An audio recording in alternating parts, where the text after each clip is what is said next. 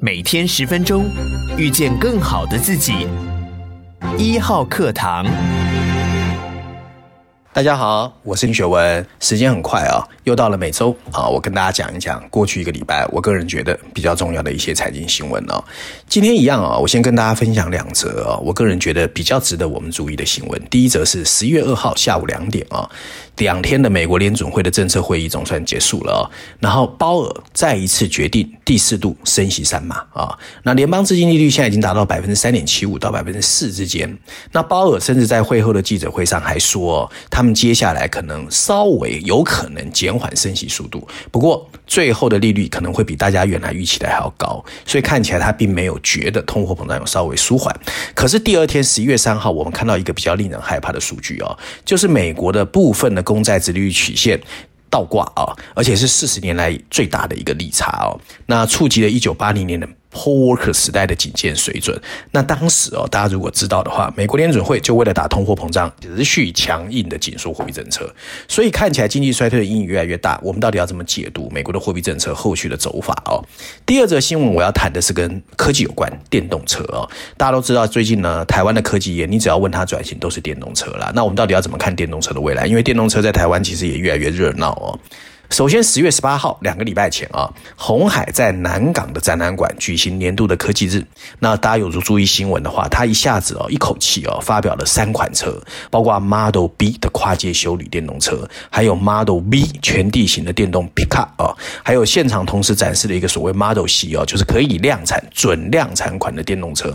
哇，看起来很厉害哦。那接着十一月三号，我们又看到他跟沙乌地阿拉伯的王储哦管理的公共投资基金。PIF 啊，宣布要帮助沙乌地阿拉伯第一个电动车的国家平台 Ceer C E E R 这家品牌公司成立啊，那要搭配 B N W 零组件啊，然后台湾的鸿海提供 MIH 的平台来帮沙乌地阿拉伯创造拥有自己品牌的电动车。那台湾科技产业压住电动车的动作越来越大，那是台湾产业转型的一个看起来是一个关键路径。那能不能成功，我们要怎么观察跟解读啊？首先，第一则新闻有关金融市场的，我要引述的是 CNBC。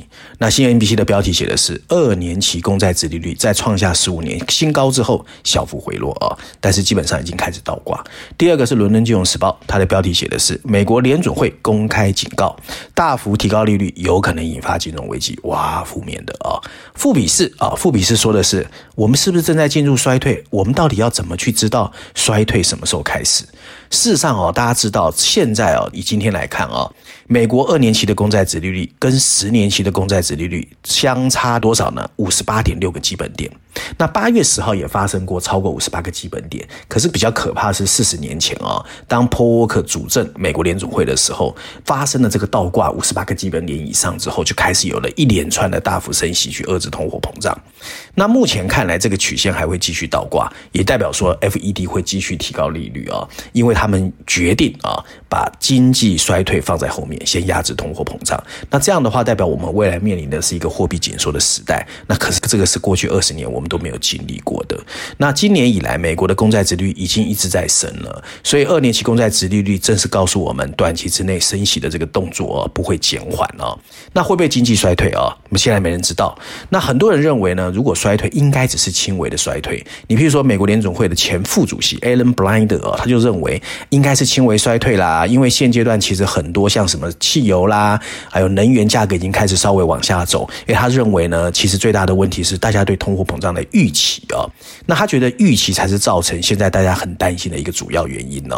不过，其实还有另外一种观点呐，另外一种观点是认为说，其实不是预期，其实现在的世界呢，预期跟通货膨胀角色要颠倒过来。他们觉得现在其实是预期通常是比较滞后的，就真的发生通货膨胀了，然后预期出现，才造成大家很紧张。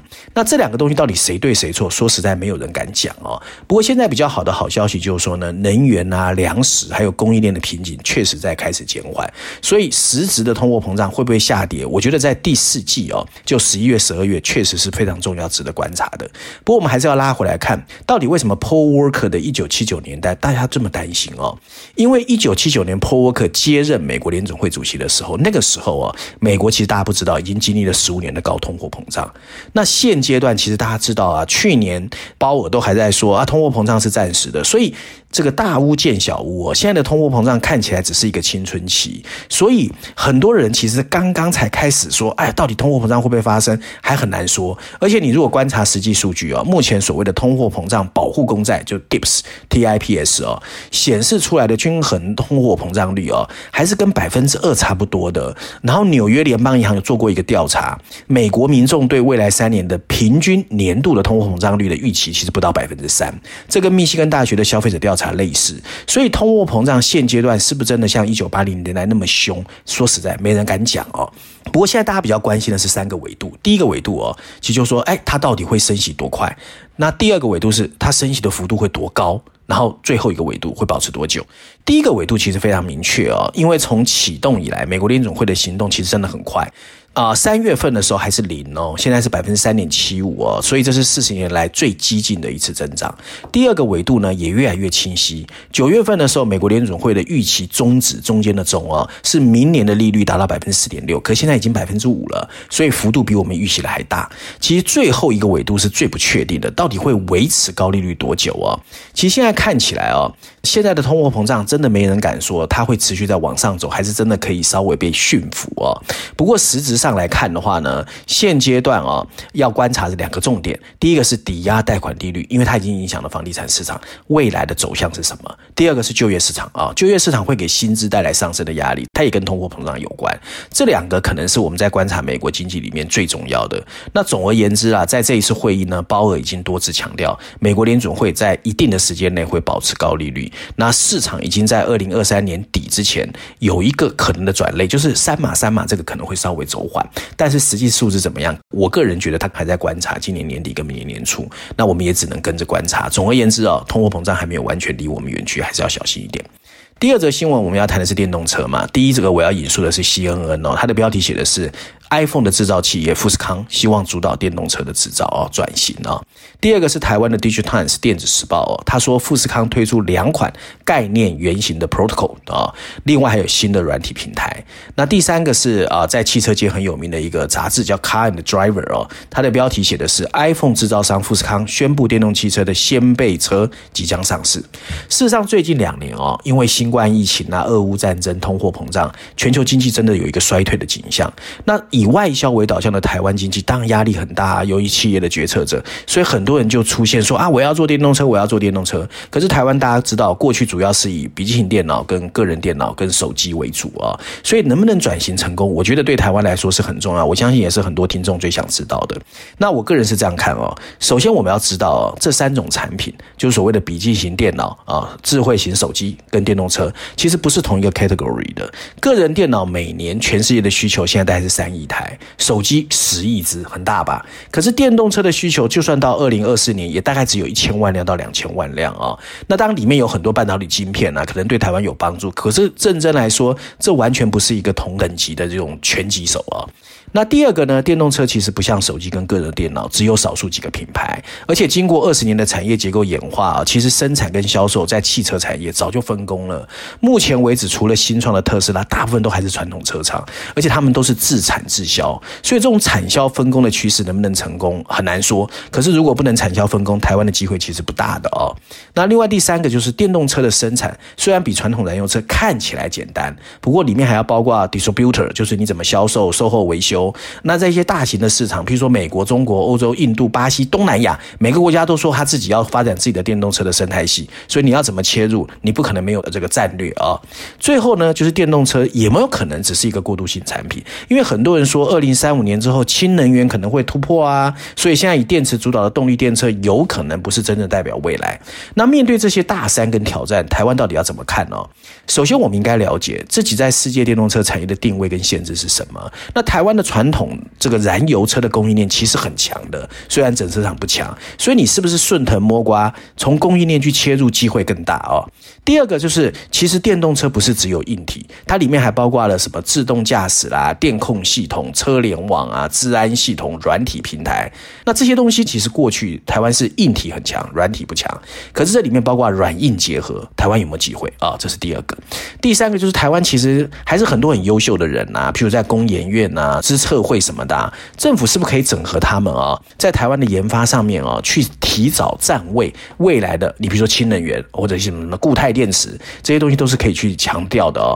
那更重要的是，台湾有护国神山半导体晶片嘛，所以在自动驾驶或者是人工数据这一块，现在那么多数据中心在台湾，是不是以这个为基础，然后结合所谓五 G 跟 IoT 的发展，台湾比较有机会？那总而言之哦，产业发展呢，其实应该有短期、中期、长期战略啦。手机跟个人电脑确实在短期看起来是我们最强的优势，那你中期要以电动车为主，长期如果有氢能源，你还是要有战略去搭配哦，而不是说啊，我现在有。有什么我就喊着要什么，因为其实丑媳妇早晚要见公婆嘛。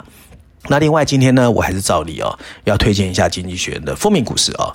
这一期呢，因为十一月六号哦，在埃及的 COP Twenty Seven 就要召开了，所以所谓的全球气候变化或者是气候变迁会给全世界带来的一些负面影响，当然就是重点。所以《经济学人》这期的封面故事就聚焦来到了全球气候变化的看法哦。那在鹅黄色的背景前面，你会看到经济学人放上的一个地球仪。可是很有趣的是，地球仪上面有一颗苹果，被弓箭一箭穿心的不是那颗苹果，而是下面的地球仪。果然，上面两排黑色的文字帮我们诠释了这一幅图。大致写的是“跟一点五度 C say goodbye”，小字写的是“为什么气候政策偏离了目标”。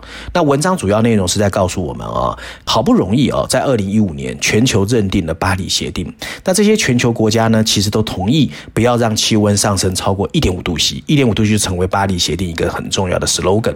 可是经过了八年，看起来每个国家。不但没有削减足够的碳排放来实现目标，事实上全球碳排放还在增长。这个世界已经比工业化之前热了大概一点二度 C。鉴于已经排放的温室气体的持久影响，以及不可能在一夜之间停止所有的碳排放，我们现在居住这个地球根本没有办法避免超过一点五度 C 的温度上升。